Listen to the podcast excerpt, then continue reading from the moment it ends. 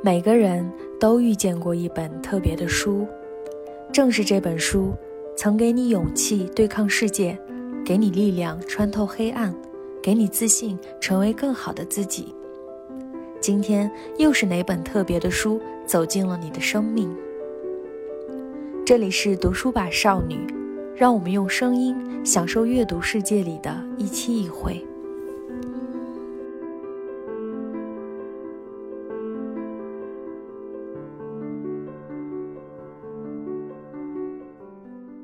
在机场看到你的时候，我整个人就是懵的，我就觉得，嗯嗯，就是我真的整个人是懵的，就是不是被惊喜冲昏了头脑，而是觉得我知道你有你有很多事情要做，然后但是你还是因为，呃，是我的生日，然后加上我刚搬家，然后你想过来帮我，当时就真的觉得天呐，就是。就是真的有人帮你，就是推掉所有的事情，然后把你作为最优先的事情出现在你面前，我就觉得天哪，好幸福。也许我会觉得，哎，在这一刻好像我跟你们是有差距的，但是更大的一个画面是，你们通过自己的努力有了更好的生活。那如果我不能因为这件事情而感到开心的话，那我就真的是，就是除了自私之外，你没有办法去。贴是给自己贴上任何的标签了，我觉得。就顺便夸你也夸一下我自己吧，我觉得我们真的都是超出，别说别人对我们的期待，永远都在超出自己对自己期待的人。当你已经发现这个东西对你好，然后以及你看到了变化，我觉得更多可能是来自身边的朋友。我觉得他们可能看到的比你比你更全面一点。就是其实我很多的那种正向的反馈是来自我朋友的。我们能 drama free 的过这么多年，其实都是因为大家虽然完全不一样，但是就是因为有确定，然后有爱，然后有一颗能为彼此感到高兴的心。我们大家都很幸运，就是说，在没有任何血缘关系，然后也没有任何爱情这种关系的情况下，我们能够很幸运的拥有彼此。人生其实就是一个很大的机场，我们每一个人都在机场的轨道上走着。也许有人走得快，也许有人走得慢，也许有人走着走着就跟你走在一起，也许有人就撞上你。也许你跟有的人一起手拉着手走得很快乐，他好像还在帮你推行李箱，但是他的人生可能突然就会出现被空姐叫回去啊，或者要上洗手间啊这种暂停扭头的各种事情。那你能做的事情是什么呢？就是站在你的轨道上继续走，继续往前走。你一定会在继续往前走的过程中，再次遇到一个人。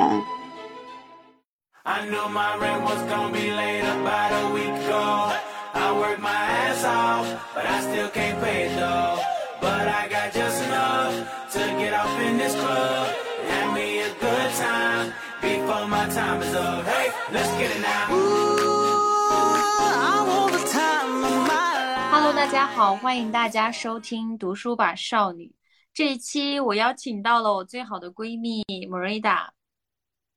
Hello，Hello，我有点紧张。Hello，大家好，我是 Marida。对，然后呃，这一期其实特别想来聊一下友情，因为呃，我其实微博上很多粉丝都是因为呃知道 Marida，然后来关注我，然后可能因为之前。前几年会经常在微博上面发很多我跟他的一些友情方面的日常，然后大家就会觉得，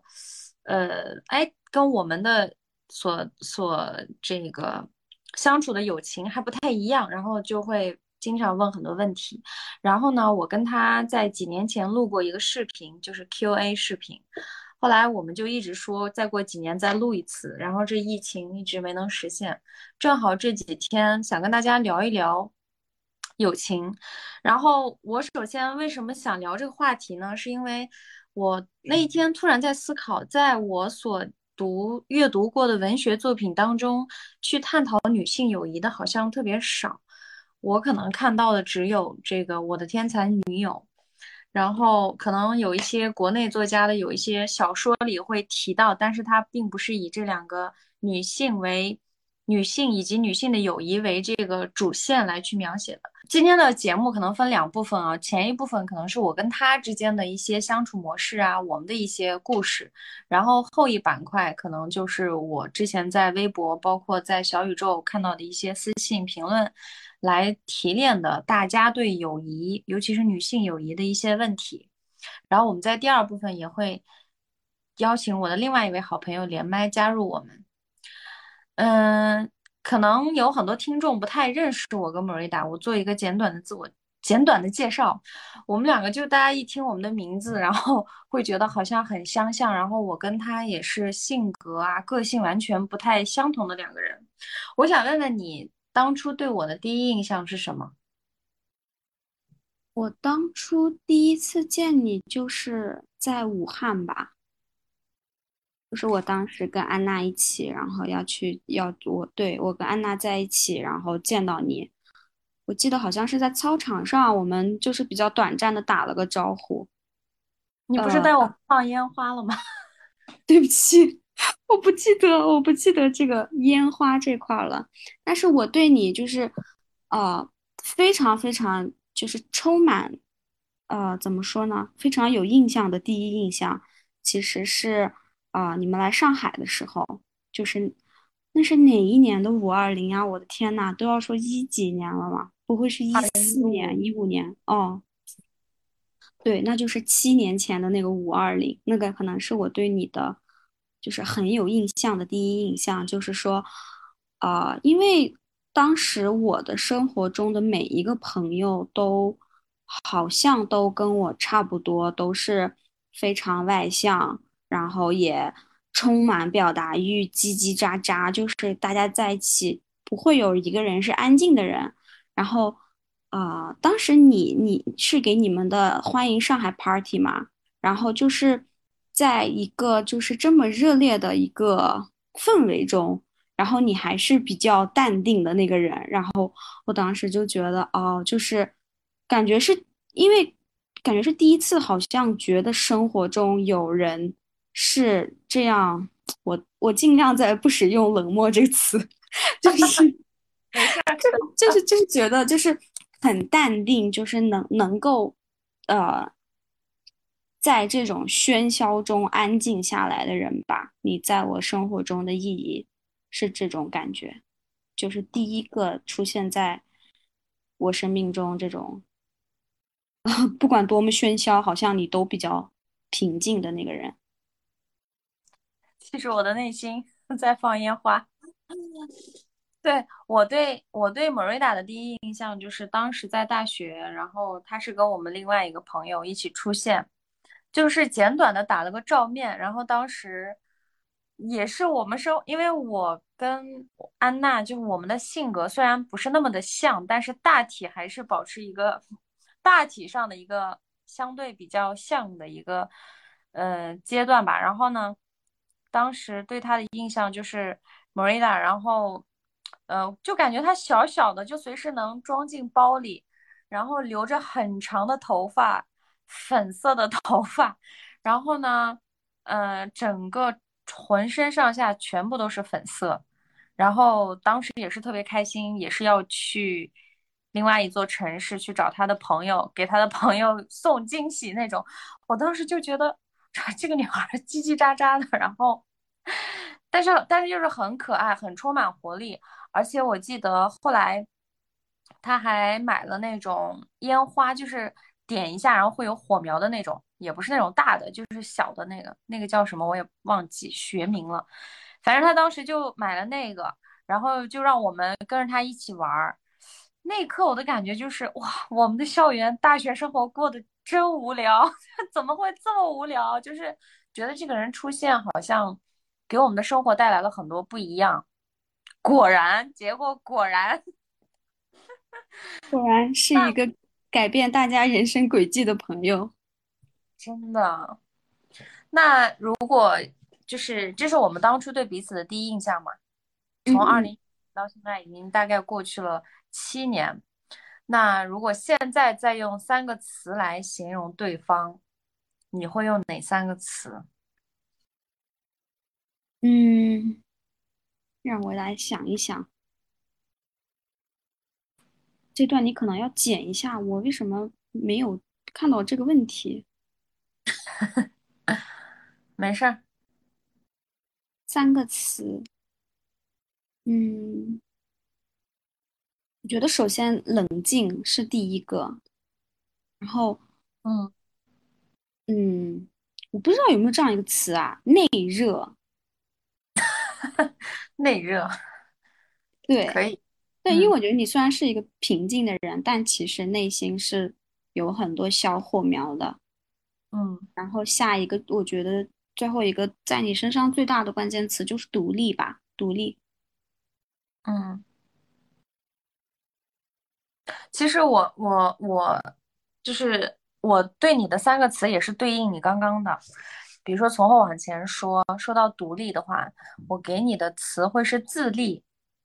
就是但是这个自立更多的体现在思维层面的，就是我觉得 Merida 是一个做任何事情都有自己非常 Merida 式的方法的人。然后这个就是我觉得是一个自立吧，也是我现在觉得 是一个人身上特别特别重要的一个品格，就是独立思考能力。然后你刚刚 说我内热，嗯，你我就不用说了，我就想说你像仙人掌，嗯就是，但是，嗯，因为仙人掌有刺嘛，就是在我的脑海里，你是那样的仙人掌，就是没有刺，但是仙人掌的每片叶子上，就是应该在长刺的那个地方会长成花瓣的那种感觉。就是我现在脑补，就是有一颗仙人是有一颗有一颗仙人掌，然后在那种沙漠里，然后呢，它的叶子非常绿。但是它那个叶子上面每一个刺所在的那个标志的地方是开成一朵花儿，就是这个我感觉是，嗯，然后。真的，你看看你是不是要重新改一改 你的描述？然后，嗯，我觉得现在你给我的感觉是特别的平静，就是你刚刚说我冷静嘛。对，我觉得我确实是冷静，但并不是平静。平静跟冷静还是有区别的。我觉得你现在就是一个特别特别平静的人，好像发生天大的事儿。虽然说以前也是，就是发生很多很多大事儿，不管是高兴的也好，还是不高兴的也好，艰难的也好，还是容易的也好，你虽然你不是那种胆怯的人，就是你会勇敢往前冲，但是你的情绪还是会起伏一下，但你最终还是往乐观的方向走，但你中间一定是，哪怕做这个事儿也是带着很亢奋啊，或者说是悲惨的，也会把自己弄得特别 到那个点啊。虽然嗯你最嗯，终还是会往乐观积极的方向走，但是现在我感觉你已经没有这些外在的情绪表现了，就是在特别平静的在做这些事儿。导致有的时候你经常给我分享一些事情，我是感受不到你情绪的，我觉得就是可能，嗯，嗯我觉得可能这个，哦，这一点我身上最大的变化，可能还是因为这几年其实还是比较幸运吧，因为这几年，呃，不管是家里人也好，然后不管是我现在的男朋友也好，大家都用自己的方式把我的生活放在一个很安全的一个地方。所以其实我也算是比较幸运的，没有遇到过，呃，以前那种让我可以大起大落的事情。现在就是，嗯，比如说有一些小的情绪，好像都不太值得去把它放大，因为之前的就是就是在这段生活之前的我的每一个情绪能就是能起能落。是因为当时有很多事情都是不确定的，就是嗯，有些情绪，有些事情发生，那可能它落到哪里，我能低落到哪里，我是不知道的，因为我不知道它让我重新再站上去的点在哪里。但是因为现在的我，大部分的东西就比较幸运的，它都是就是能就是很有安全感的。比如说，比如说像 Nas，他就不会像我以前的男朋友 就是像 diss 前任这种感觉，但也没有啊。就是我知道这个人是确定的，所以如果我真的有什么不高兴，好像我也不至于那么难过。就是可能随着年纪，然后随着身边的这些事情都变得确定起来，情绪这件事情它就范围就会变得很小。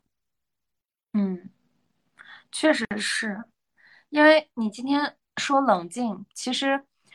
正好今天我有一个之前的一个同事，然后是姐姐那种，然后他就说，我感觉你变化好大呀。我说怎么了？因为我没有跟他见面，我只是跟他微信上面在聊天。嗯他说嗯，以前你聊天会用很多的感叹号，然后会说好开心，然后哈哈哈，天呐，就是会有很多这样的表表示。他说，但是你看现在我跟你聊天，十句话里面你说了三个行，哦，好的都没有，好的嗯也没嗯，行。然后我一想，哦，也是，我最近好像跟谁都是，嗯，说，然后对方如果说了一个事儿，我只是需要去回应一下的话，我可能就行。他不说，我是一自己是意识不到的。然后你刚刚说冷静，我就想起来了。但是我觉得啊、对，是是这样。对，不过不过我可能对你们还是会略微还是会带一些像跟以前一样，但是也没有那么激动了。我我其实刚刚有点想 diss 这一点，我觉得你还是一个很激动、很可爱的人，但是我不知道那个姐姐听到会怎么想，所以我没说这句。对，所以我就觉得，呃我最近这样可能也是因为，你记不记得去年有一次，去年也是八月份吧，好像就是八月份的前几天，你来北京过跟我过周末，我觉得那个时候就就觉得哇，感觉你又重新让我意识到，哦，我应该这样这样过，这样就比如说那段那个周末，我们俩做了很多事儿，对对，我记得，对就对，brunch 呀，就做了很多很多事儿，然后看电影什么的。然后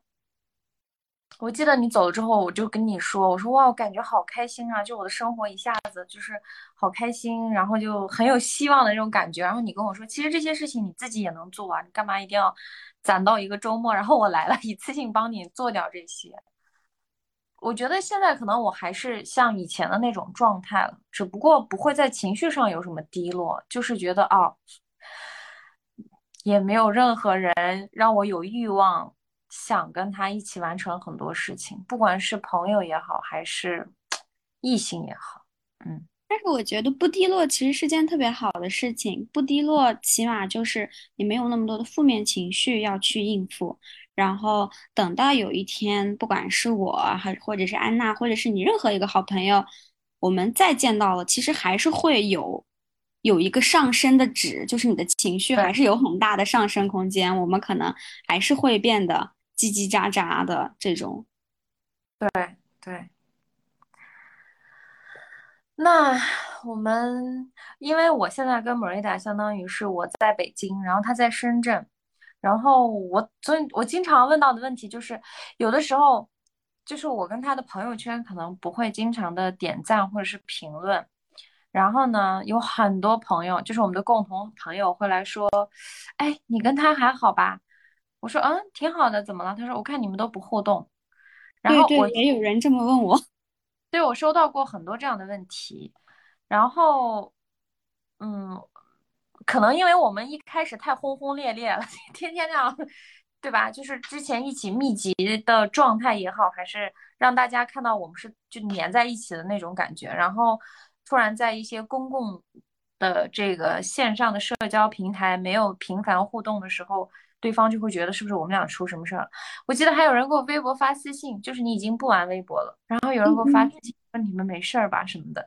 我就觉得哇天呐，就是 可能也是我们之前太咋呼了。然后我觉得，我觉得好受宠若惊这种感觉，就是其实大部分的人，就是嗯，反正我不太了解别人，其实我们就不太会去注重这些东西，就是谁有跟谁频繁在互动啊，然后对，对，而且有的时候不不想点赞，是因为共同好友太多了，我不想看到那个消息一遍一遍弹出来。就像我跟我有一些同事，我就会在嗯比较晚的时候点赞，因为你点一下，好吧，我其实没点赞的时候，我真的都是因为没看到，几乎都是因为没看到。对，然后嗯，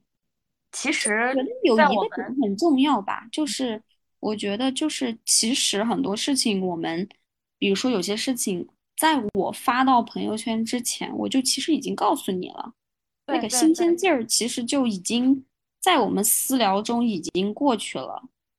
对对对，我刚就准备说，因为正好是想说，为什么我们俩在不在一个城市，然后其实还能保持这么亲密的这样的一个友谊的关系，也是因为，其实我们天天也不能说天天了，现在。反正隔一两天，隔一两天，一直是在联系的状态，嗯，然后就像莫瑞达说的，我们的很多状态在发在朋友圈之前，可能彼此也已经知道了，或者说是你发什么样的状态，你已经知道对方的规律会是什么样的，不会觉得说，啊，这个人偷偷做了一个什么事儿没让我就没有这些情绪了。再一个就是，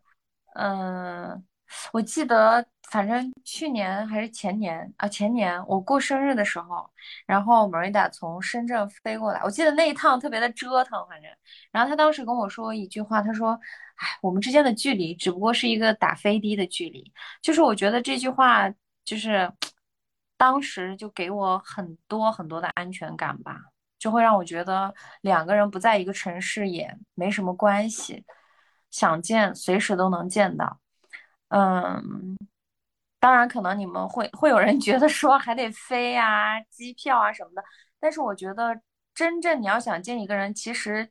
机票可能它的这个这个钱可能都并不是它最大的因素，最大的因素是时间，而且还有一个就是精力。因为你们坐过一次飞机就知道，它它跟打车还是有区别的，就是打飞机跟打车还是有区别的，就是。坐一趟飞机，你提前去，然后等，然后登机安检，然后到了机场又那么远，再到达目的地。最关键就是你到达目的地的时候，你得保持一个，就好像这个人是打车过来的那种状态，就精力特别充沛，并不像这个人好像刚飞行了几个小时，这一天都花在了路上的那种感觉。所以我觉得这些是超过。那种什么机票钱，就这个付出让我觉得是 更难得的一件事情，就是不是不至于说哦，他飞过来，然后他蔫蔫的在我面前说啊，我太累了什么的，还是保持一个很很亢奋。但是我知道他身体是很累的，是很疲惫的，所以我觉得这一点是挺难得的。我记得那次还是飞到大兴机场，然后真的好远，天呐，那是我第一次去大兴机场，然后对。给你过完生日，好像吃了海底捞，然后吃完我就又去大兴机场。我记得我因为要等那个机场开门，就是它有一个门是开的，然后在在机场等。那个时候我也没有累，但是我就记得你一直在问我，你说你是不是特别累？呃，这样这样。然后我真的是，我真的是直到坐到那个飞机上，然后飞机开始开始滑行，我知道说哦，我要。走了，那时候我就觉得我的记忆就消失了，我就整个人已经晕过去了。因为我感觉就是很多事情，可能你真的就是我们在二十一、二十二岁的时候，最感谢的可能都不是对方在精力上的付出，但是一旦过了二十六七岁，你开始变得不能熬夜，然后坐一次飞机去一个不同的地方，会让你整个人是真的疲惫。的时候，我们就会很注重有人能够为你推掉所有的事情，然后再过来你的城市，跟着你的安排、你的生活习惯去做一些事情。就像我当时从呃长春滑完雪回来，我在机场看到你的时候，我整个人就是懵的，我就觉得，嗯嗯，就是 我记得，就是我真的整个人是懵的，就是不是说。呃，嗯，就是不是被惊喜冲昏了头脑，而是觉得我知道你有你有很多事情要做，然后但是你还是因为呃是我的生日，然后加上我刚搬家，然后你想过来帮我，我就当时就真的觉得天呐，就是就是真的有人帮你，就是推掉所有的事情，然后把你作为最优先的事情出现在你面前，我就觉得天呐，好幸福。然后就真的是抛下对象就跟想跟你走那种。对，而且，嗯，说回我的那个生日，就是我为什么印象特别深刻啊？除了我刚刚提到的这些之外，其实那天我看到他来，我贼激动。然后呢，我们吃海底捞的时候，我还在那里夸下海口，我说一会儿我陪你去机场，我要送你。但是按理来说，正常人都应该去送一下，但那天没想到我比他还累，所以我就觉得，就反而会更加觉得，就是你很不容易。明明我也可以去送一下，但是那天我困到就是炸了，然后，嗯而且就是我觉得还有一点就是，可能我们真的，哎，我怎么说话跟一个老人一样？我感觉就是，嗯，以前的时候会做一些这种，比如说你我我要走，然后你会送我去机场，然后你再回来这种，我们觉得很浪漫、很很有陪伴意义的事情。但是现在就觉得好折腾，就是如果要折腾的话，就一个人折腾吧。就有嗯感觉去从三里屯去大兴机场，再从大兴机场回三里屯，这整个路程跟经历，就是你完全不需要付出的，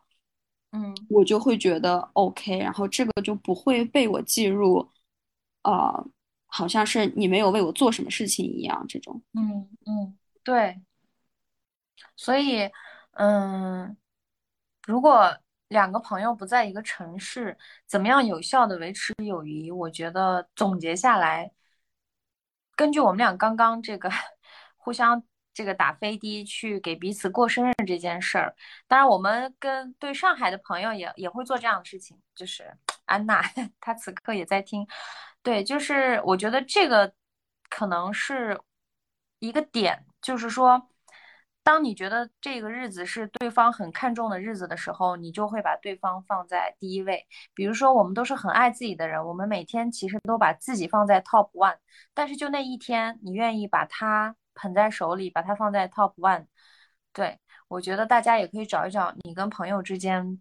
比较在，就是对方比较在意的一些日子或者事情，在那一天你可以短暂的把自己放一放，然后对。然后第二个的话，就是刚刚说的这个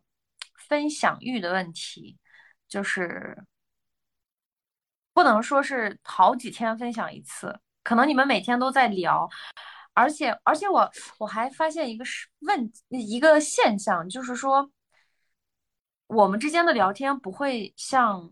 比如说现在，比如说我出门遇到了一个什么事儿，我说哎，我跟你讲，就是把这个事儿描绘的那种特别的细致，就不像这种了。我们会大概告诉你一个情况，或者说更多的是会，嗯，反正我，但你你你现在还是会及时分享，我现在可能更多的是会，嗯，把我在一件事情之后得到的一些感触，尽量自己总结出来，而且总结成我这段时间一直在思考的一两个点，我然后会分享，就是不会像以前一样，就是把一件事情从头到尾。每一个细节都那样分享，我觉得我好像还是会，就是那你还如果会，如果我真的遇到就是很有趣的事情，嗯但是我我就是会比较放大生活中这种小抓马，嗯因为因为就是就是有点太平静了，所以有的时候小小的抓马也想要就是放大分享一下。嗯嗯，对，而且我对，觉得就是保持保持友谊，就是保鲜的一个很重要的感觉，就是你不能让对方觉得你是一个陌生的人。嗯。就是每一个人都是可以，就是每一个人都允许去改变自己，但是你这个改变的过程，肯定是一点一点要让身边的人去感受到，要去看到，而不是说我两天没有跟你联系，然后你就突然间换了一种模式，嗯。那这样我觉得可能朋友做起来就会觉得有点陌生感，然后我觉得陌生感其实是世界上很可怕的一种感觉。对对。然后你刚刚说这个就是你到现在还是会这样分享吗？我就突然想起，我前两天聊天，然后我就说我有一次刷到过一个短视频，然后是一个导演，是一个男生，然后他就做导演，自己演戏，然后就演很多短片。他的那么多短片里，我唯一看下去 看完的就是有一个，他说，呃，他有一天很想他的女朋友，然后就说为什么呀？说因为这个男生吃完饭去洗碗。结果没有找到洗洁精，他就用牙膏洗碗了。他说他在那个时刻最想他的女朋友。然后那个女生就说：“所以你是你想我是因为你想让我帮你洗碗吗？”他说：“不是的，我就是想告诉你，我今天就是想告诉你，哎，你猜今天怎么着？我洗碗的时候没找到洗洁精，用牙膏洗了碗。”他说那一刻是他最想他女朋友的时候，就是他很想把这个事情。跟他分享，然后我看完这个视频，哭的稀里哗啦的。就是我觉得最近，嗯，这很长一段时间，可能因为工作变动啊什么的，我会经常的向外输出很多东西，就是一直我觉得我在对外输出。然后，比如说你以前在我面前亢奋的样子，可能是我现在在每一个人面前的那个样子。然后。嗯，所以反而在我一个人或者是跟很亲的朋友在一起的时候，我就不想说话了。就是我希望你们给我多 说点话，导致我现在想跟什么样的人约会呢？就是希望是一个话多的人，就是你来告诉我你生活里的新鲜事好不好？就是不要让我 再说了。所以我还挺，你应该发现了，我现在也不会特别经常跟你分享很多，但是我会经常从你这边。收到你一些日常真的是特别细碎很小，但是每件事情你都能看到你的一些性格或者是价值观的这些影子的时候，就会让我觉得是一种很熟悉的感觉。就是这些事儿可能我都忘了，但是每件事儿背后透露的你的一个品质，会让我觉得哇，他还是他。对，我觉得你找对象的话，反正。这点太重要了，一定要。我现在明白了，为什么你当初说 你说我应该找一个像你一样样子话多那种人。当时我还在想，那我可不是得炸了 这个人。现在，嗯，知道要找一个让你在感情里面可以躺平的人，真的。嗯。然后，嗯，分享一个为对方做过的很感动的事儿。可以是很大的事儿，也可以是很小的事儿。那我们刚说完哎，我刚刚就想说，就是你出现在机场的那一天 对我感觉这样的时刻其实挺多挺多的，而且我觉得我在你身上学到的一个特别大的一个，嗯。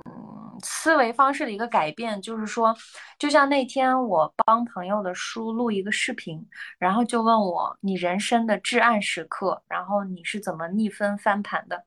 我说至暗时刻倒是很多，盘子还没翻起来。然后当时我要提前思考这个问题嘛，就思考我的至暗时刻是什么，我就想想想，发现其实。我们太多的被这些词儿，就是罪与罪、急与急去去去限制了，包括什么高光时刻。事实上，你一旦想往上爬，你想要努力，你的那些黑暗的时刻会很多很多，并不是说它只会出现一两个，然后顶峰那种。再一个的话，就是包括你的这个高光时刻也是，就是如果你觉得像此时此刻我跟你在录播课，然后我从你这边听到了特别好的反馈。而且此时此刻，我们另外一个很好的朋友，他也在线上在听，我就会觉得，如果明天我要离开，就这一刻，我真的是幸福到爆。就是，所以这个我觉得是你带给我的一个思维上面一个很大的一个改变。就以前我可能没有意识到，现在我就会觉得，因为以前我会放大这些东西，但现在觉得，如果你觉得此时此刻就是很棒的，那它就是你的高光时刻，没有一个所谓的你取得。所谓的那种成就，或者是取得所谓的，你一定要等到你家破人亡才是你至暗，就是，就是不要这样子去思考问题，嗯。啊，然后，然后那天特别好笑，然后他就问我至暗时刻嘛，我想了想，我真没什么可说的。虽然过去我在那一些黑暗的时刻的当下，我可能会觉得我靠我。感觉是低谷当中的低谷了，就不能再低了。但是当我这个要去说我的黑暗时刻的时候，我竟然想不到我是怎么战胜的。然后我当天视频就举了一个例子，我说那我分享一个小事儿吧。我说我去年就是在三十岁生日之前。嗯，我就有点非主流的 emo，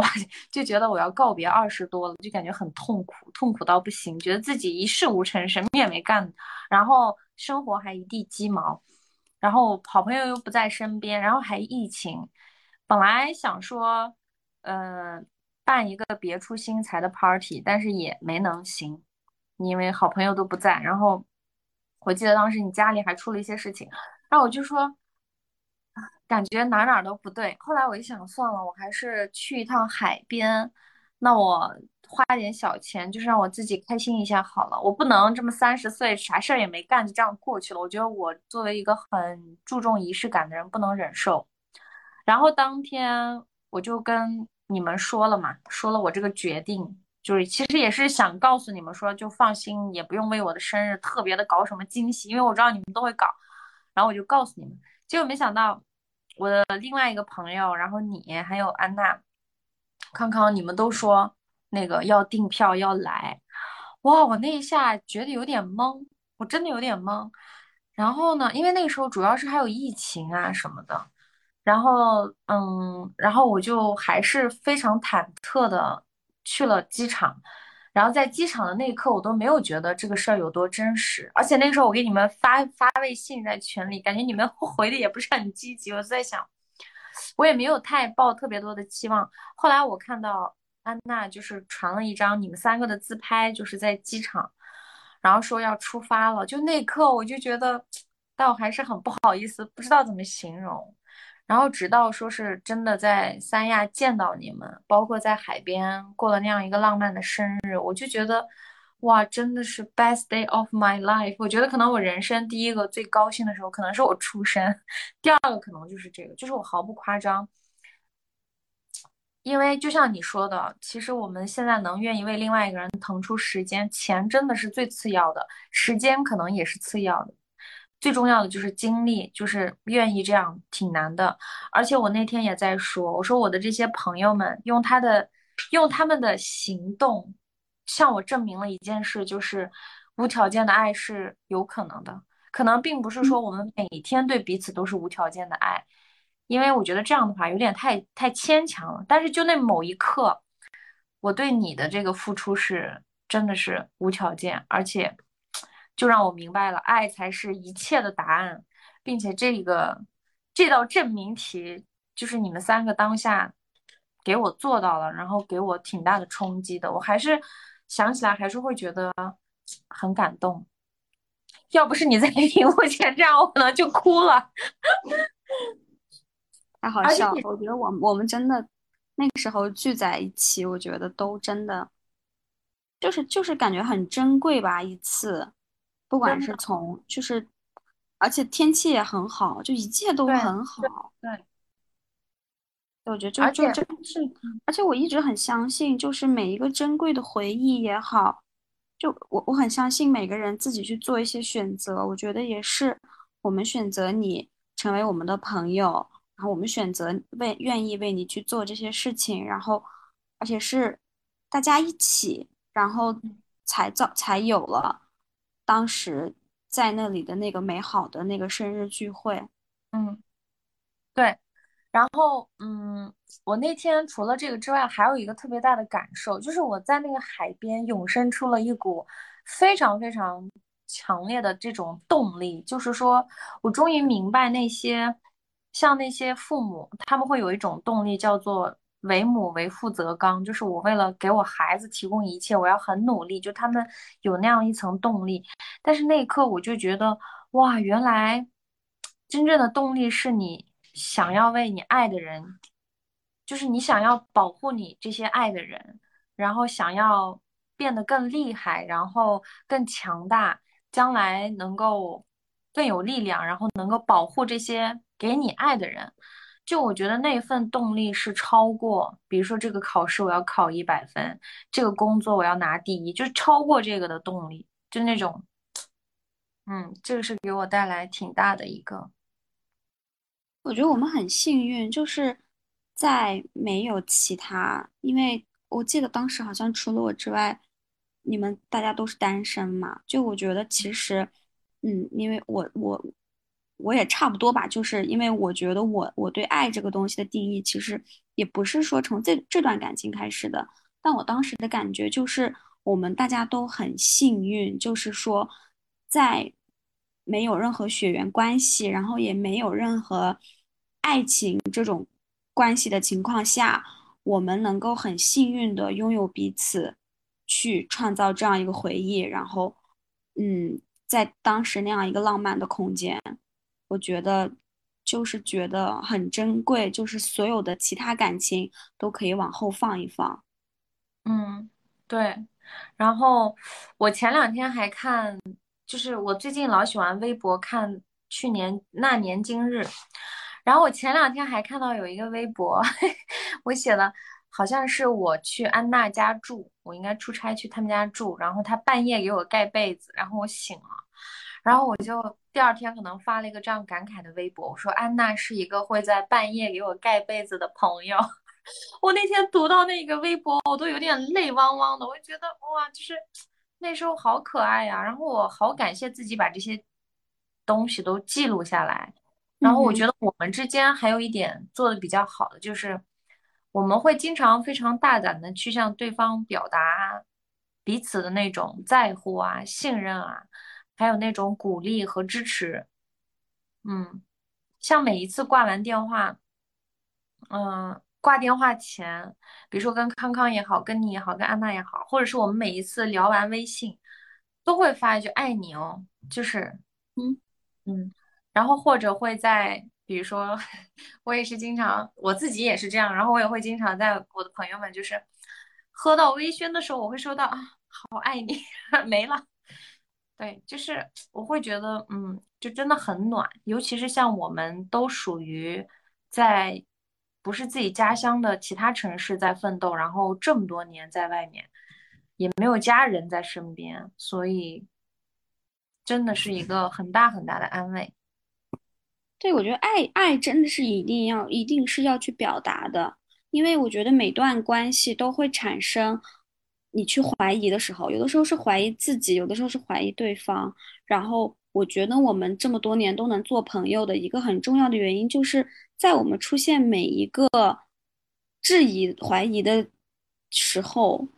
我们都是有确定的答案的，就是我们在每一次说爱你，每一次在告诉对方你对我很重要的时候，不会因为一次的生气、一次的上头、一次的怀疑就冲昏头脑去否认，嗯，过往的一切。我觉得，所以要要多告诉自己的朋友你有多爱他，他有多重要，以及他在你生命中的意义。然后，真的，如果有一天。嗯，如果真的有一天这段感情不在了，我觉得所有的美好、肯定和对方对你的影响，它都是会长期存在的。嗯，对。啊，下一个，对方给你带来的最大的影响是什么？你先还是我先？哎，我太多了，我得数一数。我嗯，那我先说，我先说一点，嗯，我觉得你给我带来最大影响，因为今天在录播课之前，我突然脑子里想到了一句话，然后我觉得成为了我的一个 aha moment。我瞬间，虽然这句话可能大家无数次在无数个地方听到过，但是今天这句话是真正有一种从天上飘到了我的心里的那种感觉。这句话叫做。你永远只能选择做你自己。嗯，我觉得就是，然后我就想到你，我觉得我能产生这样的一个 moment，可能也是你一直在坚持做你自己。可能是我身边所有的朋友当中，你是一个没有被呃驯化成，不管是别人所期待的样子也好，还是某一种潮流也好。就你一直是这样子，你以前是什么样子，你现在也在坚定的在做成什么样子。然后这个就是会从所有，比如说我前面提到的，你给我分享你的日常生活，我会从每一个具体的一件一件的事儿当中的背后看到，哦，你还是你，就你从来没有去改变过。而且我觉得这个对我有一点很大的启发，就是，嗯。我最近之前前一段时间，我有一段时间，我觉得自己有一点点战略上的孤独。什么意思呢？就是说，我在这个当我遇到一个问题的时候，我发现没有人能够求助，没有人帮我去解决这个问题，然后有很多思想层面的东西，没有人能来告诉我。后来我就去，还是积极的去寻找，我发现，哎，有一些问题还是能找到一些业内的一些厉害的人，还是能指点两句。那时候你就不会觉得孤独，你觉得哦，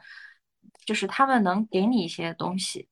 但是又在这个阶段的时候，你就会开始一轮新的拧巴，你会觉得那是他们的路，那是他们的解决问题的方式，那是他们看到的世界。但你看到的世界不是这样子的，你为什么要按照他们的方法去走？然后你就会又会觉得自己啊，好像好孤独，就是那种经历了一次又一次，然后坚定的永远要选择自己的那段时间，也是也会是很孤独的。直到今天，我觉得哇，就接纳了，就是 可能这个发生的有点突然，我还没有想好怎么样去完善，但你应该能 get 到我的点。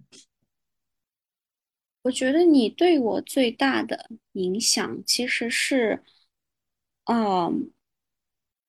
如果一定要找一件事情来说的话，其实我觉得就是帮助我培养了一个很好的阅读习惯。就是我就觉得，因为因为刚刚我们聊到就是做自己这件事情嘛，其实我觉得我也有很多怀疑人生的时刻，但是。嗯，就像你说的，我不是一个会害怕事情的人。其实我在做很多决定，在在咬下牙说我就要这样的时候，其实也许我也是瑟瑟发抖的。但是你在我生活中对我最大的帮助，就是从你跟从我跟你做朋友之后开始，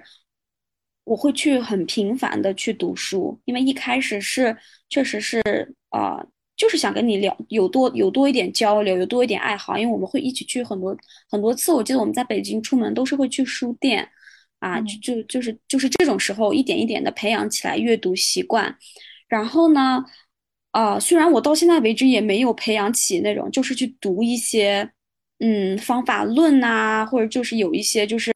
所谓大家觉得写的很好的书，我可能就是在不停的看小说，看小说，看小说。但我觉得这件事情，它对我最大的意义就是，我会在小说中看到很多很多很多种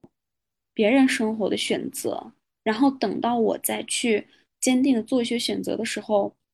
嗯，我其实不会那么害怕，因为我觉得就是，好像就像你说，你会去能在一些嗯行业前辈的嘴中得到一些。可以指点你的，我觉得那我的这种人生前辈，可能就是来自我看的每一本书里，每一个不同的角色，他们的一些奇奇怪怪的一些人生选择。然后我觉得，如果我当年没有跟你成朋友的话，也许我就不会遇到这么多书里这么多的人物，然后让我能把我的奇奇怪怪都一点一点变成现实。嗯，而且我觉得这个其实这个书就是你说读小说，嗯，就我不知道你有没有这种感觉。我经常在特别混乱的时候也会去看小说，我反而不会去看那些工具书，是因为我在小说里，因为小说它的结尾永远都是会透露某种价值观的，然后我们总是会不约而同的讲。这种叫做缘分吧，就是你挑到的书、挑到的这个小说，你读到的这个故事，它就是主人公身上某一种价值观会契合你，或者说你从一堆人当中，你就能找到其中一个角色的一种价契合你的。然后在你读完这个小说的时候，你所有对自己质疑的那些点又会消失，你就会觉得哇，这个人也跟我是一样，然后他也在他的故事版本里。过得很好，那我应该也没问题。就是我常常在读小说的时候会有这种感觉。那下一个问题，你对对方的期待是什么？哎，我为什么要写一个这句？我觉得，我觉得我们能做这么久朋友，最大的一个因素，其实也是因为我们其实对对方是没有期待的。就是我，我觉得我们很了解对方，然后对方能，就是比如说从我我的角度，我知道你你的能力，你能做的所有事情和你想看到的更广阔的天空，我觉得好像轮不到我去对你有什么期待，你就已经在朝，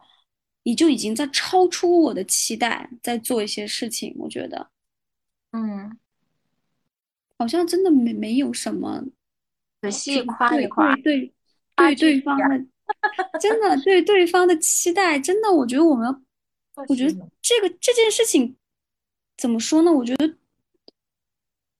就顺便夸你也夸一下我自己吧。我觉得我们真的都是超出，别说别人对我们的期待，永远都在超出自己对自己期待的人。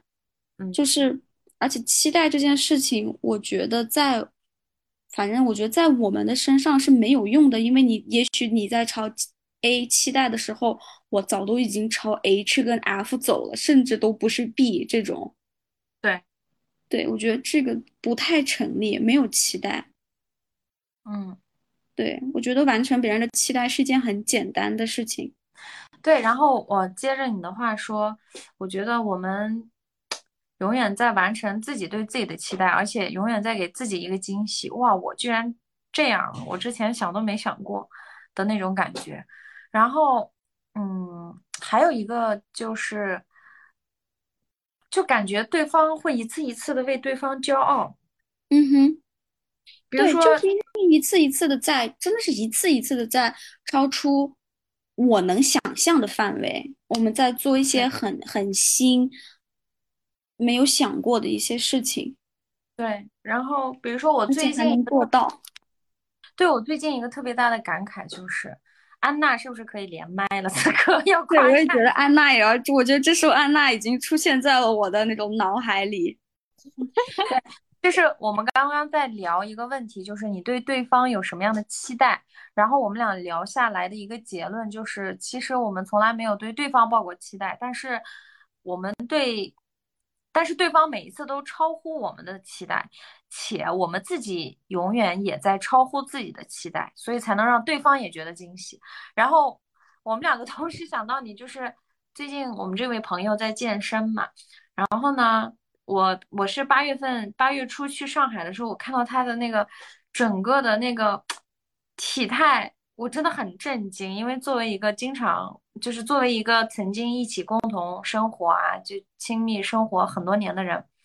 我会觉得哇哦，就是就是很厉害。然后还有一个事情是，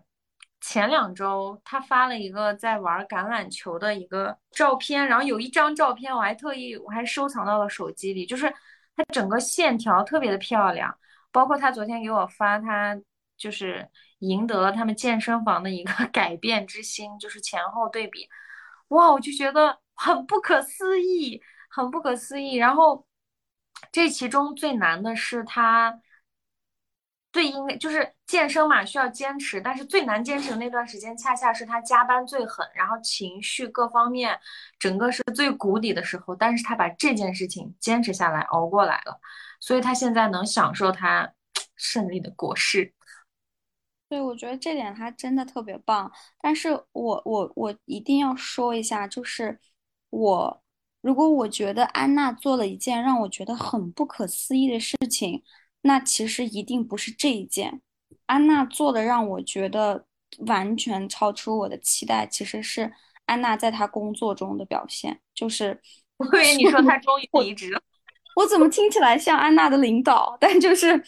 就是安娜能在前一家公司很辛苦的一个过程中坚持了三年，我觉得就是就是四年四年四年，你看，就是我我们是不可能的，我都没有跟一个人谈过四年恋爱，安娜。而且就是我觉得这件事情是真的，我很不可思议的一件事情，因为我觉得我们也，因为我们要必须要介绍一下我们这位朋友，他的细，他的细节化分享，那是我我也要排第二的，就是他是很就是碎片化会分享很多情绪，而且是对很很多很多情绪，对，所以我们也我们也分享了四年。所以我们对我们沉浸式的跟他一起做了这份工作，做了四年，但是他就，对，但是他真的就坚持，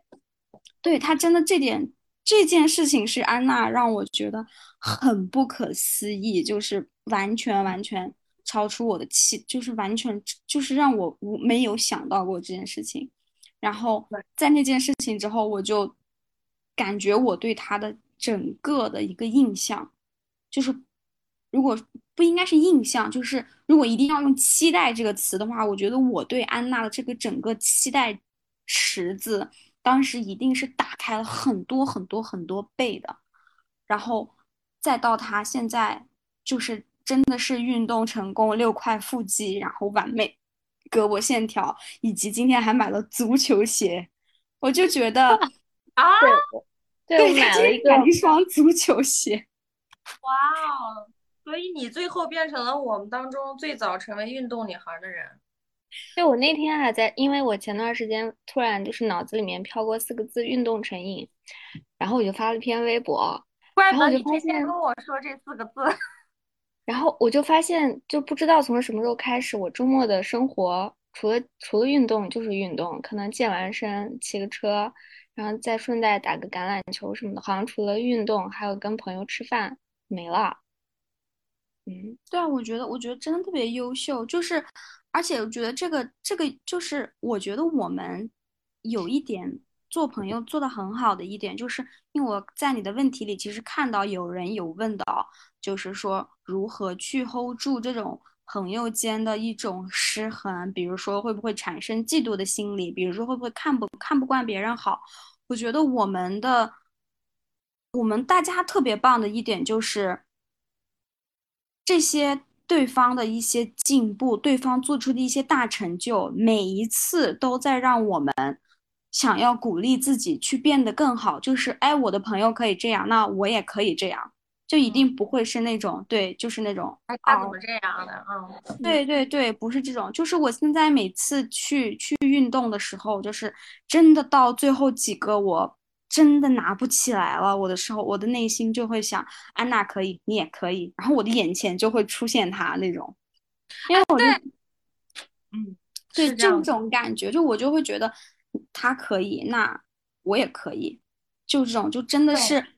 Real life role model，因为我觉得就是我们看到，比如说，就是我们看到，你可以看到帕梅拉，但是她离我们太遥远了。然后我们也我也可以每天看到 Nas，但是。那是我就会给他找一些理由，就他是男孩子啊，他又爱吃沙拉，他不爱吃不爱吃烤肉，不爱吃抓饭。Anyway，就是你可以给他找所有的原因。但是当你身边有这样一个跟你很亲近，几乎跟你所有条件都差不多的人，在做到这件事情的时候，你就觉得我也可以。就是所有的变量已经有人帮你，就像安娜，她已经帮我把。我之前在运动中拿来否定我自己的所有变量，他都已经帮我实现，都证明成功了。他做对，然后当唯一的变量是我自己的时候，那我就没有任何一件事情可以阻止我。我觉得就是这种感觉，就像我觉得很多很多年前，因为当时我还没有毕业嘛，然后你们毕，你们先毕业，你们在上海，我觉得那个时候也是因为认识你们，然后才帮我确定。我自己很大的人生轨迹，虽然我知道说，嗯，我要我之后是要留下来，我要留在这个城市，但是这一切要怎么发生，过程中会发生一些什么样的细节，都是因为很幸运的遇到了你们，跟你们一起经历了一些事情之后，我的生活才会变得好像就是看起来很容易。对，我觉得这个就都是朋友对你的意义，我觉得。对，都是很正向的。你刚刚说的那个，其实就是上升法。我之前在我有次在写稿的时候，脑补过啊，此刻如果我是安娜，她也在加班，然后我得咬着牙跺着脚把这个再睡，我不能睡，她都在加班。然后还有对莫瑞达，就是在生活中我会脑补，如果此时此刻这件事情是他来做，他会怎么做？他一定会把这个事情想得非常的积极正向。那我也要那样做，因为我知道那个是对的。你就像你刚刚说的，你靠自己的行为已经证明出来、趟出来了这条路是对的，这种方式是对的，所以我就会，嗯，我觉得这个真的很重要。对，而且我觉得就是从嫉妒到把这件事情拿来做成自自己的动力，其实就是一念之间，真的，就是一念之间，就是看你怎么去接受，怎么去消化这件事情。然后还有一个很重要的点，就是其实在于说你对这个人的爱。有多少？因为我觉得，就是我觉得我我我很爱你们，你们的每一个成就我都可以切身去体会，然后为你们而感到高兴。就像我之前总是给你们说，就是我觉得如果我的我的对象有一天爱上了别人，他真的爱上了别人，那我可能在很痛苦的时候，我依旧会替他开心，因为我觉得就是有更好的事情发生在了他的身上。所以我觉得我们做朋友的时候，这点也很重要。就是说，也许我会觉得，哎，在这一刻好像我跟你们是有差距的，但是更大的一个画面是，你们通过自己的努力有了更好的生活。那如果我不能因为这件事情而感到开心的话，那我就真的是，就是除了自私之外，你没有办法去贴给自己贴上任何的标签了。我觉得。而且我觉得这个就是当你另外一个朋友在这方面比你优秀，这个这个也看对方。就是比如说我像我之前跟你跟安娜都说过，哎，我想做一个什么事情，然后这个事情是你们做到了的，你们就会很无私的给我分享很多东西。比如说安娜就巴不得把我拉到她教练的群里，然后他就是那种你赶紧进去，你怎么不进去？就是他不会把这个东西藏着掖着，他。会发自内心的希望你好。我记得有一次，有一段时间我们聊什么理财，然后莫瑞达还给我跟安娜都寄书，寄了一本书，说这本书我看过，特别特别好，你们俩也赶紧去看。就是我会觉得我们之间会这样子，然后因为我们跟就是我们这种很亲密的关系之间也是这样分享的，就导致我们也不害怕给别人分享。因为我曾经通过可能同事或者是什么人对我的评价，就是我很爱分享。后来我在想，我是怎么样变得爱分享呢？我觉得也是跟你们是这个离不开，离不开就你们给我带来的这层这层影响的，就是就是因为你们曾经也很无私的给我分享，所以当我听到别人有需要什么，我也会想，嗯，在这里可以插播一条广告，就是所有觉得自己不太快乐的人都可以多找几个射手座朋友，你的人生就会变得越来越快乐。而且很神奇，我上身也变成射手了，多好！我们让主角来说一下吧，对，就是你这怎么样？士，我真的很想听到，就是你在那种你上一份工作很痛苦，然后每天想着离职，就已经在那个边缘，然后你每天还加班儿，但你还能嗯，去运动，然后饮食，不管不只是运动，你饮食还能很控制，因为咱们三个的口味都差不多，都是很重口味的。之前对吧？你是怎么样熬过去的？嗯，那我来说最开始吧。最开始我觉得我能坚持下来的原因，是因为我感觉我能看到自己的成长嘛。就是比如说每做一个项目，或者是接触一个新的客户，我可能就是打开了自己的某一个瓶颈，就是我是一直在进步的一个状态。可能当下我很反感，不管是客户啊，或者是手头上的工作，可能就让我非常的难受。但是做完这件事情之后，回过头来看，发现也就不过如此。不是，笑，你知道我们为什么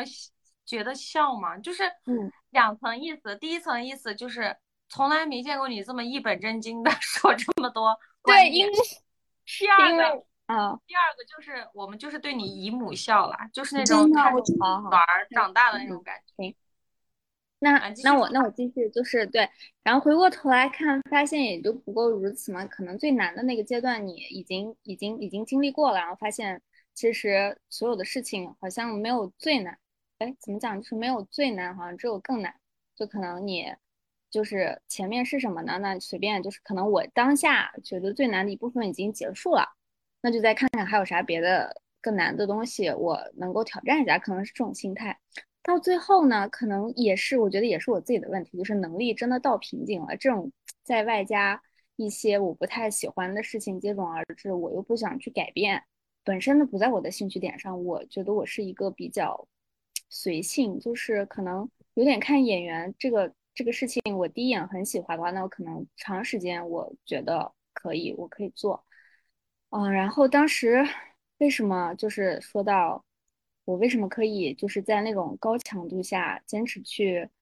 健身？我觉得健身可能是唯一一个可以发泄我压力的一个窗口，而且刚好我觉得是很好的平衡了我的高强度的工作和我的生活。就是因为有了健身之后，我每天的日程就不再变成两点一线就工作，呃，就是公司和家这样。我可能会为了我要去健身把我的时间安排好。然后就是为了去把健身这件事情，啊，就是可能达成当天的这个运动效果，我就得把其他事情安排好嘛。可能这个就是有点改变了我的思维模式吧。以前生活很单一，但是当你有了另外一个期待之后，你可能就会比较好的去平衡这种压力吧。然后，而且确实你是看到了一点效果的，就是当你看到这个，你尝到一点甜头之后，你可能。就是有点像上瘾一样，就说吸毒可能有点过分，但是当你已经发现这个东西对你好，然后以及你看到了变化，我觉得更多可能是来自身边的朋友，我觉得他们可能看到的比你比你更全面一点。就是其实我很多的那种正向的反馈是来自我朋友的，如果就是没有大家的鼓励啊，或者说一些赞美称赞的话，可能也不能坚持那么久。嗯，我现在特别懂安娜这个感觉，就是我刚开始运动的时候，其实因为我的同事啊，这些人他们都每天都会见到我，然后他们也会看到我拿着我的大包，知道我去运动了。但是就是，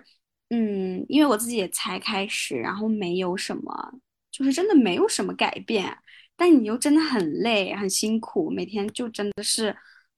拖着自己睁不开，就睁还没有睁开眼睛的时候就去运动，我就觉得好累。然后我觉得就是安娜这种积极鼓励，然后一直陪伴我，让我度过了那个很难的阶段。然后现在我稍微开始有了一点结果，就是他们都说，如果你身边每天见到你的人都觉得你有改变的话，那你就是真的开始有改变了。然后现在，比如说我在公司里遇到，比如说两天没见的同事，因为我们公司很大嘛，就是有些人你可能真的只能在洗手间遇到，然后。比如说我在洗手间的时候遇到哪个同事啊，就说：“哎，你是不是瘦了？”这种我就会觉得哦，好惊喜。就是如果这种每一天几乎每天都在我身边的人看到我，都觉得我有改变的话，那我就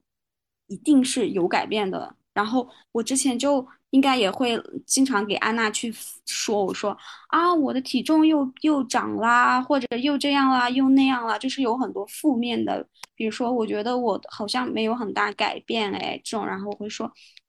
用一些不太积极的词，我就会说啊，我好肉这种啊，那现在就感觉一切就变得很积极，因为我就首先是因为真的是 real life model 就在前面。嗯，他离你没有那么远，我觉得这个真的是很幸运的一件事情。就是真的，朋友们，当你如果想去，就是在听这期播客的朋友们，当你真的很想去做一件事情，但你一直试了很多次都没有做到的时候，你不不妨让你的闺蜜去先去吃一下这个苦，然后 等你自己在做这件事情的时候，它就真的不会变得那么难。就是一旦你身边有人做到了这件事情，就。不会，我不能说这件事情不难啊，依旧难。但是从心理上，就是有很大的动力在推着你，因为就是你看到了这道证明题的答案，你只需要去做它就好了。对，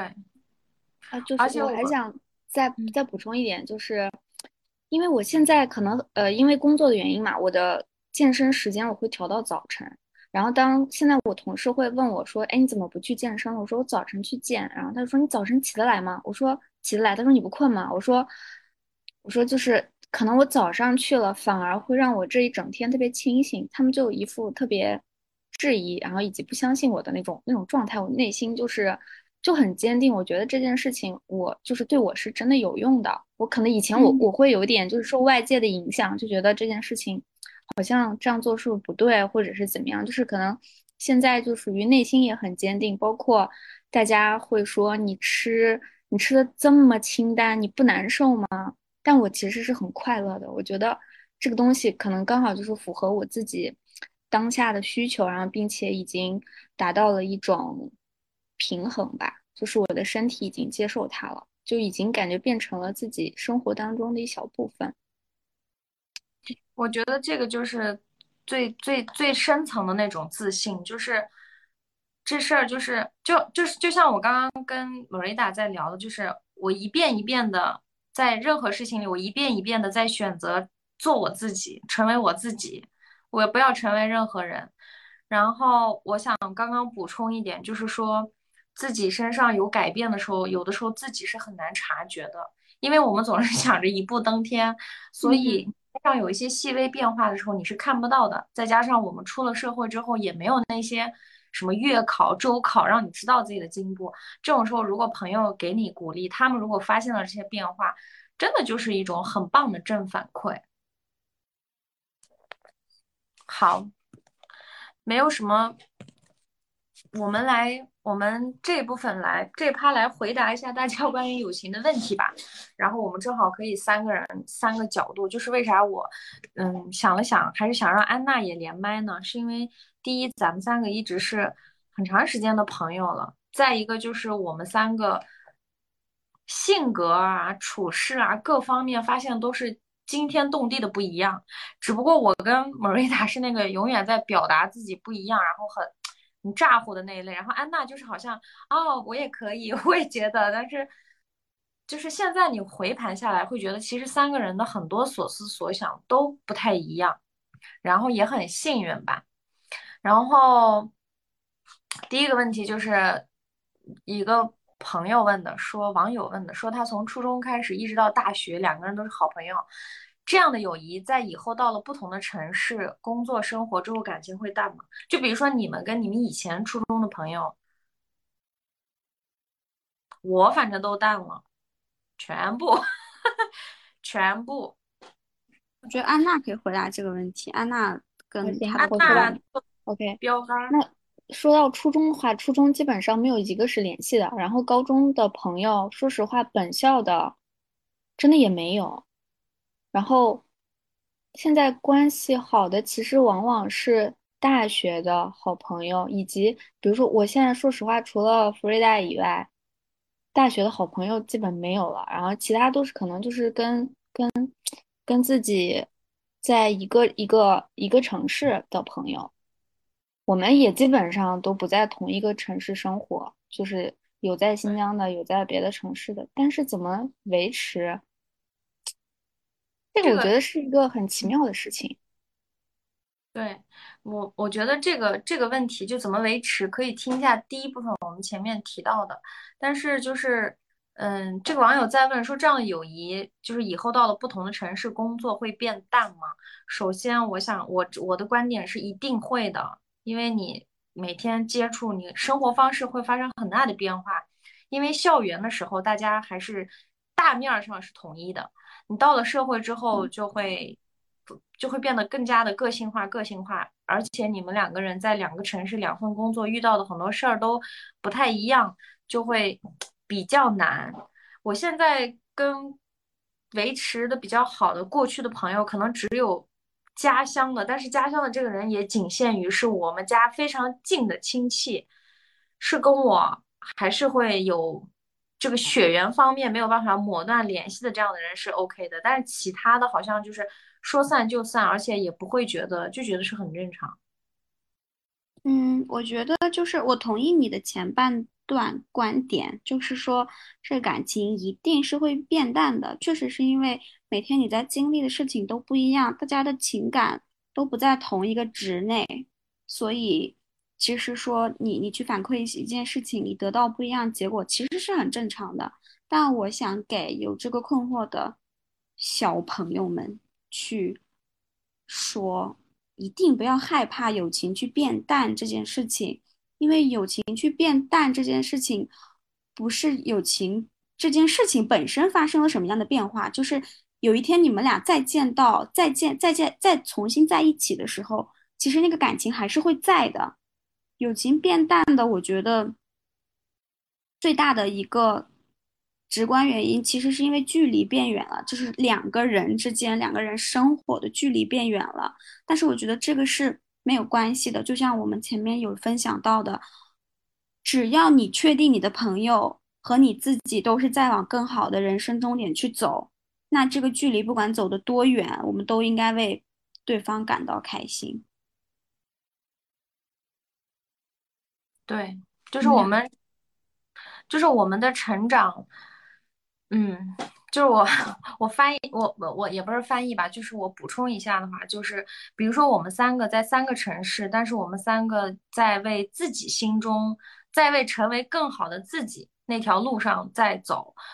即便所以，即便我们有城市方面的距离，但我们心里的距离是很近的。这个近，并不是说我们天天黏在一起感情好的近，而是说我们在为一个目标，这个目标就是成为更好的自己。嗯哼。就是这种感觉，安娜有什么补充的吗？嗯，反正我要说我那个口头禅了。其实，我感觉你俩刚把我要说的都差不多说了，尤其是那个 Maria 说的那个，就是其实友情本身没有变，变的是你周围的环境和你人本身嘛。就可能你再次见到之后，那种感觉还是在的。嗯嗯，对，而且就是真的不在一起了，真的有一天你重新见到你的朋友了，他变成了另外一个人，我觉得真的没有关系，因为人生就是一个，我经常跟我的朋友去分享，我说人生其实就是一个很大的机场，我们每一个人都在机场那轨道上走着，也许有人走得快，也许有人走得慢，也许有人走着走着就跟你走在一起，也许有人就撞上你，也许你跟有的人一起。手拉着手走得很快乐，他好像还在帮你推行李箱，但是他的人生可能突然就会出现被空姐叫回去啊，或者要上洗手间啊这种暂停扭头的各种事情。那你能做的事情是什么呢？就是站在你的轨道上继续走，继续往前走。你一定会在继续往前走的过程中，再次遇到一个人，也许是你帮他推箱子，也许是他帮你推箱子。也许就是还会有人撞到你，突然间就闯进你的生活。我觉得就是这种感觉，所以不要害怕。我觉得真的都没有关系，只要你是在往前走的，只要你是有终点的，那你的生活中就一定会出现很多很多不一样的精彩的人。对，而且我觉得随着我们成长，我们对友情的那种需要的点是不一样的。比如说，我前段时间特别明显的就是，嗯，我我在再往年再往前的几年，当我遇到一个什么事儿的时候，我是不希望对方来去安慰我的，我希望对方给我建议。你就算不给我建议，你至少给我指几条路让我去选。就是你不能跟我说什么啊，我在你身边，没事儿的，别怕，你很棒。我不需要这些话，我需要的是这个。但是。前段时间我就很很很奇妙，我发现我再去找我的朋友倾诉的时候，对方开始给我建议了。其实他做的就是我那段时间很渴望的事儿，说我我觉得你可以试试这样，试试那样。对方肯定是好心嘛，但是我那一刻就觉得，我只想要一个抱抱。就是，所以我觉得每一个人每一个阶段对友情需求的那个点也是不一样的。这个我觉得都可以沟通，或者是你自己知道你这段时间要啥，然后你跟对方说，对吧？如果你们足够默契，对方也会那个什么。我觉得这个就是一个表达的问题，就是说，当你的情感需求在改变的时候，你只你需要做的事情就是告诉你身边的人，这个是我需要的。对，嗯。我觉得就是就是要表达，对，如嗯，而嗯，然后还有一还有一个点就是说，嗯，有的有些时候，我觉得大家会把陪伴这个词看得特别的重，就是可能给它的定义也会比较狭隘。其实陪伴的那种定义是很广的，就像嗯。我觉得有时候，比如说 Maria 给我发来了他在看的一个书的一个片段，我会觉得哇，这片段简直就治愈了我。这个人怎么会知道我这段时间就需要这个？就是当然这些都可能是运气、缘分或者巧合，但是更多的是基于这个朋友非常了解你，然后他知道这一点会打到你。当那一点打到我的时候，我就会觉得此时此刻他就是可能这个世界最懂我的人。然后这我觉得就是非常棒的陪伴了，比起他过来天天陪我吃饭睡觉，比起这个的意义对我来说要大的很多很多。我不知道你们怎么理解陪伴，拆一拆解一下。我觉得安娜现在就是我的运动陪伴，真的。就是我跟她分享很多东西，她就是一个，她就是一个过来人，她就会给我分享一些她的一些经验，然后以及她对我现在的一些想法，而且她就是他有一点很棒的，我觉得安娜有一种很棒的陪伴，她就是很正向陪伴，她永远不会摆出一副。哦，我知道你现在的感受，这种感觉没有，就是哪怕我在跟她分享一些真的是运动中很基础，你说一个硬拉五十多公斤的女生，每天听我说啊，我今天解锁了十九公斤，我今天解锁了二十公斤，其实就是会有一种啊，我知道你还离我很，就是你还离成功这件事情很遥远这种。这是事实，这是一个事实，但是他永远不会，他就是那种天哪，你好棒哦，你做的好标准，就是这种，就是 很正向的一个陪伴，我觉得真的就特别暖心，特别优秀，真的。因为我觉得，就像就像你刚刚说的，就是其实我之前已经走过了那条路嘛，然后就是你你跟我说的一些你遇到的困难，或者是当下你可能比较着急，或者是说。嗯，比较焦虑的点，确实是我最开始踩过的坑嘛。然后就是我特别能感同身受，而且我觉得，可能当下这个问题，它肯定会存在，但是总有一天它是能够被你去，就是怎么讲，去克服的。就怎么讲，就不管是对对对 Marita 还是那个 Frida 来说的话，就在我心里面，你俩都是属于那种。只要想干一件事情，就是啥都能干成，所以我并不会担心说这个这个问题出现之后，你们会呃因因为因为这个这个事情困扰很久或者怎样。我觉得只是当下的一个情绪的宣泄。我觉得我需要在这种时候，就是如果我经历过，那我就分享一下我的心情。然后就是可能，我觉得这就是刚说的陪伴的那个点，在当下这个。这个情绪点陪伴过了之后，那未来的路还是得你俩自己走，那肯定是能够达到目标的。嗯，对，我觉得我要一定要说一点很重要的，就是我刚刚突然想起来，就是说，呃，不管是大家在交朋友的过程中，还是任何一段关系，其实最重要的就是在你已经达到某一件事情的一个嗯比较高位的时候，你还要记得那些。就是当有人在给你分享那些很基础的、很无聊的一些烦恼的时候，还能拥有那个同理心，还能回到那个地方去重现那个场景，然后帮助这个人。我觉得这个也是我们大家、我们几个当中特别美好的一件事情。就我们永远不会是那种我站在高处说：“哎，你加油，快了。”我也是这么过来的。我觉得我们永远都不会这样，我们永远都会。回到当时那个脆弱的自己，然后重现那个场景，然后最大化的去帮助我们的朋友们。对，嗯，我也想补充一下这一点。这个我觉得就是体现陪伴里面的另外一种爱，就叫做包容。就像之前我记得，我这个是我从。我从赫赫那儿听说的，就赫赫跟我说，弗瑞达就跟我说，不管弗瑞达做什么样的事情，我都不会真的生气，就是，就跟现在这个情况也是一样的吧。虽然说他那个情绪不一样，就是说我很包容你，然后，但这包容的背后是因为爱，所以哪怕你在犯错误，或者是哪怕你在做一些短期会让我生气，或者是给我添麻烦的事儿，但我内心还是。那个爱跟包容大过一切，在这个范围内，你可以肆意的那个什么。就像有段有有一次，我记得莫莉达跟我说到你的某一段 恋情的时候，就是对方在说一些话的时候，你经常是拖着腮帮子，你明明都懂，但你还要哇，真的吗？你好棒！但是我当时想，当时我们老是以星座啊什么的为这些事情开脱嘛，但其实不是这样的，是因为当下你是很爱对方的，所以你，所以他干啥你都允许他那样，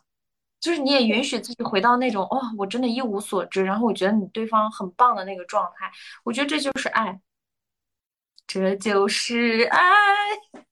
我觉得我对我对我的朋友们，尤其是对你们两个。除了爱跟包容，我觉得我还有一个很重要的因素，就是我真的很信任你们，就是我深知非常确信，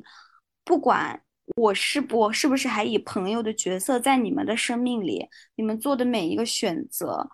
就是自己独立做出的每一个选择都是非常可靠可信的，就是就是我真的很信任你们作为个体的这个这个存在。所以说，很多东西才可以轮得到我去爱，我去信任，我我去包容。嗯，确实就是对方在友情方面给足你安全感。嗯，就是你不管你什么样的状态，你倒下也好，你飞起来也好，还是你慢慢的转过去也好，对方能接住你，这个很重要。而且你看，我们在我们这么多年了。事实上，因为我觉得人是很复杂的动物，而且人是多面体。虽然说，可能我们后续还会衍生出很多不同的面貌，但是在这七年当中，我们所有体现出来的我们的各种面貌、各种面，都已经被彼此牢牢的接纳，跟嗯，还是无条件的，觉得你再出一面，我都能 OK 那种感觉。对，就是就是，我刚刚就是想到一个画面，就是说，我觉得我们就是你要是往后倒，我们一定都会去扶你，但是在扶你的过程中，我们也知道你在倒下去的时候，一定会给自己先垫个枕头的。就是我们担我们我们扶你，是因为是因为爱你，不是因为为了救助你。我们觉我觉得我身边的每一个朋友。都不是那种会让自己死的很惨的类型。这些话会不会都被播客逼掉呀？现在感觉审核可严了，这些死炸这些词。不会不，对，我觉得我觉得你说的这一点很对哎，就是我们在后面接住你，不是说为了让你，不是因为救助，就是因为爱。然后朋友之间的竞争和嫉妒。也刚刚聊了竞争的话，因为这个这个网友为啥这样问啊？是因为他下午突然给我就发发微信细聊了一下，他说他看那个《我的天才女友》，但事实上他只看了第一部，所以他看第一部的时候特别喜欢那个女生叫莱拉，是不是？哎，什么拉我都忘了。嗯，然后他特别啊，丽拉，是是丽拉吗？丽拉和他喜欢的是哪个女生？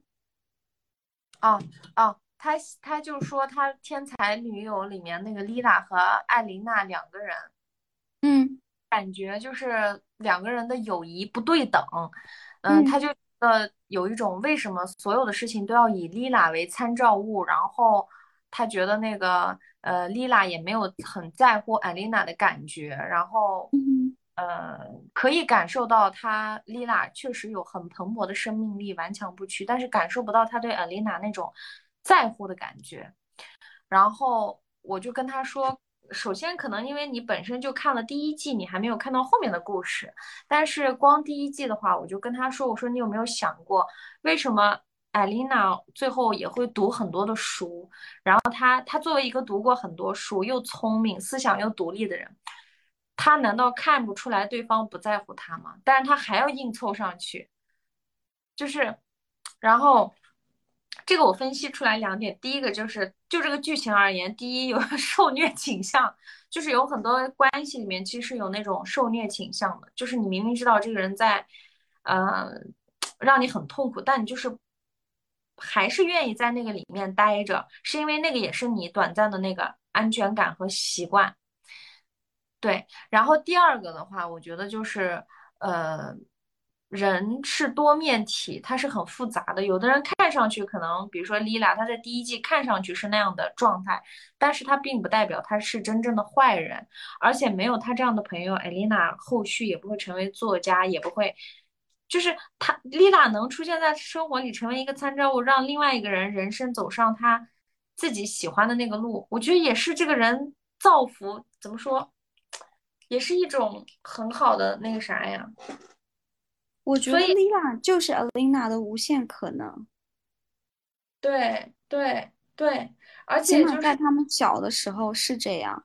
就是你是需要一个这样的朋友出现，去帮你打破你生活中家人对你的期待、家人对你的压力这些，然后也是有这样一个朋友的出现，会让你觉得，哦，原来我的优秀不仅如此。其实我觉得，在成长过程中有一个像假想敌一样的朋友是件很幸运的事情。我一直觉得，在我年纪比较小的时候，就上学时候的最大的一个，当时觉得是很大的一个困扰，呃，就是我有一个很优秀的一个朋友，就是所有事情都比我优秀，我是。只要有他的时候，我就一定是第二名。就是我一我我本身一直都是第一名，但是他出现了之后，我就会变成第二名。所有的事情，然后我当时就会很有压力。我记得我当时还戴眼镜上学，然后他出现，他就是那种你为什么要戴眼镜？我这里有一种东西叫隐形眼镜，我推荐给你。这种就是有他让我第一次戴上隐形眼镜，然后嗯，也一直就是因为他很优秀嘛，然后你。就是你知道有这样一个朋友，你就不能躺赢做第一名了吗？你就要变成，你就要努力去变成，你就要努力朝第一名的位置去靠近。当时对我来说是一件比较困扰的事情，但是现在我想一想，我就觉得很幸福，因为一是他让我保持了一个努力的方向，二是他给我的生活展现了真的很多无限可能，也是他把我从一个可能事事都会。嗯，考虑父母的一个决定，然后就是从一个比较，嗯，不能说从乖巧女孩变成坏女孩吧，但是就是帮我打开了如何看待自己，就是是他教会了我，我的每一个选择在我的人生中也是算数的，哪怕我只有十六岁。嗯。对，所以我觉得就是有这种朋友，其实是件很幸运的事情。真的有假想敌，真的很幸运。嗯，对，嗯，我我分享两个感受吧。第一个感受是，我觉得我们人生中遇到的人分两种，第一种是你不想成为他，所以正因为你不想成为他，你也会。靠近你自己想成为的那个样子，所以我觉得这也是你的福气。如果你能意识到，第二种就是你遇到了一个哇，我好想成为他，然后你也会在成为他的过程中慢慢成为你自己期待的那种。对我觉得这个都很好。第二个我想分享的就是，完了我忘了，等一下想一想，然后补到这段里面。嗯，你们继续说吧。下一个是啥？安娜，你要你要对这个话题表达一些什么吗？刚刚你们你们你你们讲的时候，我就在想，其实我好像也只看过第一部嘛。我当时的感觉就是，我觉得那个丽娜有点像是那女孩叫 Alina 是吗？就是那个白一点的那个女孩啊，对对对，反正我觉得就是丽娜可能是 Alina 那个就是。我说为有 sorry，就是我觉得丽娜可能是 Alina 的一个，嗯，内心很就是怎么讲呢？有点像是她内心真实的自己，嗯，就是她对，因为她被家，她家里面应该对她是管教特别严嘛。然后当她看到就是说，就是因为我觉得她是她是不自觉的被那个 Lina 去所吸引的嘛。刚开始可能他俩关系好像也并没有特别好，就是有种不自觉的吸引，我就觉得他身上肯定是有一些，呃，琳娜非常缺失，或者说他想成为的那个样子，所以可能才是维持他们两个就是慢慢变成朋友的一个点吧。对，我记得我跟我的朋友聊到，就是当时刚这部剧刚出的时候，然后就说，哦，真的好讨厌这种，就是说为什么生命中会出现一个这样的朋友，然后。我当时就是有想到我自己的那个朋友，然后我就说了一句我觉得很有诗意的话，我说如果没有 Lila、Alina，可能那天永远都不会去海边，就是这种感觉。我就觉得如果我生命中没有那个，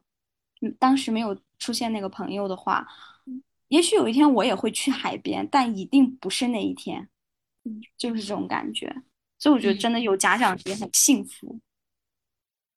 对，所以大家不要。不骂就是 就是，嗯，就凡事不要老往那种特别坏，或者是极端，或者是好像就是很伤害，然后导致你畏畏缩缩。如果你能，你在这件事情当中，如果你真的受伤害，但是你又同时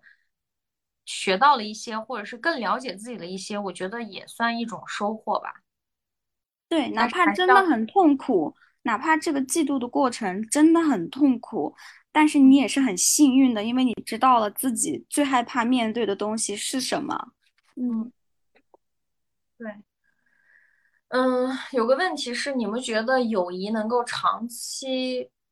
坚持的基石是什么？就是我发现一个问题啊，就是我在看到这些网友的问问题的时候，我能从他们的问题当中感受到一个我最近生活当中一个特别不喜欢的，就是被。被定义、被标签，比如说现在有人跟我说什么情绪价值、三观这些话，我就会疯狂的讨厌，就觉得什么叫情绪价值，就是造了一个词，然后就一定要把自己生活的很多东西往里面套。嗯，我觉得不管刚刚说的什么长久坚持友谊呀，怎么保鲜，怎么样，这个季度什么什么什么，就像我。很想给这个播客的命的题，嗯，播客题的题目，包括我前面说到我生日那天最大的感悟一样，我觉得爱是一切的答案。在你还没有爱之前，你就畏畏缩缩，怕这怕那。你有没有无条件的真的在此时此刻爱过你这个朋友？嗯，如果你爱过了，然后也受伤了，然后你有没有勇气遇到下一个朋友，说你还能无条件的爱？我觉得总会遇到一个。嗯，但这点就在于，第一，敢于尝试，要勇敢；第二，就是说，在受到伤害之后，不要就立刻把自己的心好像封住了。嗯，我觉得就是要，我觉得还有一点很重要，就是不管是任何一段感情，不管是跟谁做朋友，唯一一个不变的东西是你自己，就是你如何看待你自己，你有多了解你自己。你能帮自己避开自己多少的雷区？你能如何让自己成为一个更好的人，更站得住、更相信自己、更爱自己的人？能做这一切的人都不会是你的朋友，不会是你的家人，只能是你。嗯，对，我觉得在你对自己有足够的一个信心，你觉得我自己一个人走到人生的终点也不是一件很可怕的事情的时候。你的生活中来的每一个人，你都会笑脸相迎；然后离开的每一个人，你也可以做到笑脸相送。然后所有的欢聚都会很快乐，所有的离别也不会那么痛苦。对对。然后，嗯，这个朋友还说，反正就是遇到一个觉得说不太喜欢的朋友，嗯。有时候还是很想删掉啊，怎么这那？我觉得，但凡你有这样的纠结，那就说明第一，你像莫瑞达说，你可能还没有特别全然的接纳你自己，接纳自己，包括我可以讨厌他，或者我可以不讨厌他。如果你明明讨厌他，你还在摇摆，那说明你没有接纳这个情绪。然后是我的话。我我我，因为我遇见过有一两个朋友是曾经也是生命中我觉得很重要的朋友，后来发生这那的事情，然后我就把他们删除了嘛。可能年轻的时候你删掉他是一些情绪上的冲动啊什么的，但是在你特别接纳了自己之后，你删除他的时候反而是很平和的，你就觉得我非常的。认识跟知道我自己是什么样的人，我也非常知道我需要什么样的朋友。但是我觉得这个人不太适合我，并不是他不好，他只是不太适合我。但是我们过去的生活很美好，很多记忆都是真实的，那些爱也是真实的。只不过说是我后半段的人生，我觉得我们不太契合，我也不想要去妥协，我也不希望你为了妥协去改变你自己，所以就会，那还不如。大家就嗯冷冷静静的删除，我觉得也无妨。然后在下一个场合，如果我真的见到他，我可以做那个很平淡的过去 say hello 的人，就仅此而已。嗯，我觉得你要是能做到这样的一个底气，这么平静的把这些事情能说出来的那一刻，并不是你多不在乎这个人，是你已经很在乎自己，你很知道自己想要什么，很接纳自己了。我觉得任何一段感情对我来说，它就是一个你决定，你去做决定，它是否会消耗你。当你已经意识到这个人让你拧巴、让你不舒服的时候，你还要去花时间去在意，去被这件事情拧巴。其实我觉得对自己的当下有一点不尊重，自信一点，有的时候被别人提起总比完全被忘记好。而且真的，如果是朋友，你们经历了时间啊，经历了这些，然后就像我们前面说的，彼此很确定这个人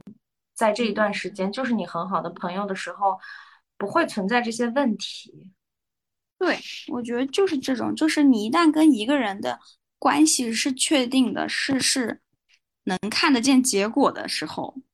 这一切其实真的不会那么难。就算是把谁调到你的公司跟你做同事了，都不会改变你跟你自己的朋友是好朋友的这个这个现象。我觉得，对，而且我觉得还有一点就是，当你很爱很爱你这个朋友的时候，你们俩在一起聊的他完全就是他的优点。比如说，你嗯，看我跟莫瑞达每次不管打电话啥，聊着聊着，我们肯定会提到安娜，她是我们共同的朋友，我们不可能说不提到她，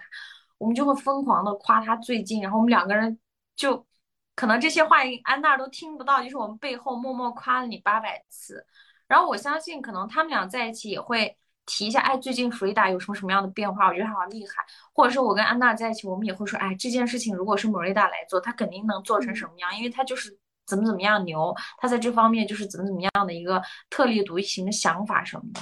我觉得现在好像更多的会变成这样子，而且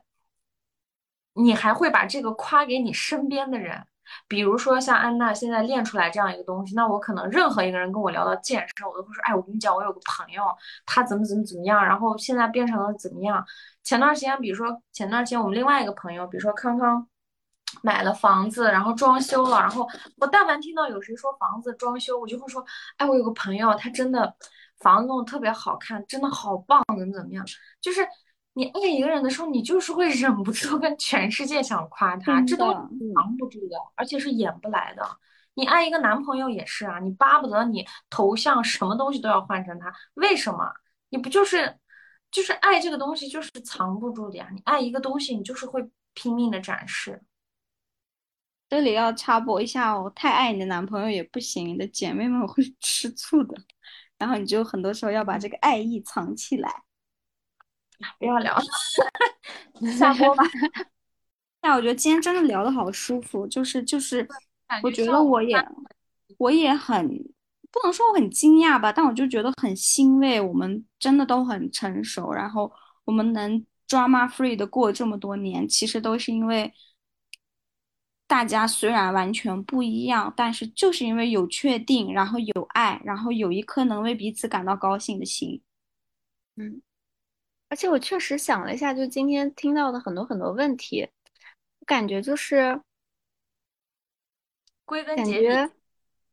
对归对对，归根结底可能就是就是他们可能太年轻了，还是太年轻。这种问题可能很多年以前会有，就是内心可能还是会怀疑，就是怎么讲呢？我觉得这可能也是一种不自信的表现。就当你的内心越来越强大的时候，你可能就会很坚定的已经选择了这个朋友，而且也也也清楚知道他是爱你的，就是我觉得就够了。可能你内心一些其他的想法，包括刚刚那些就是很困扰他们的问题，我觉得都可以迎刃而解。就像刚刚说的，爱是一切的答案嘛。对。对。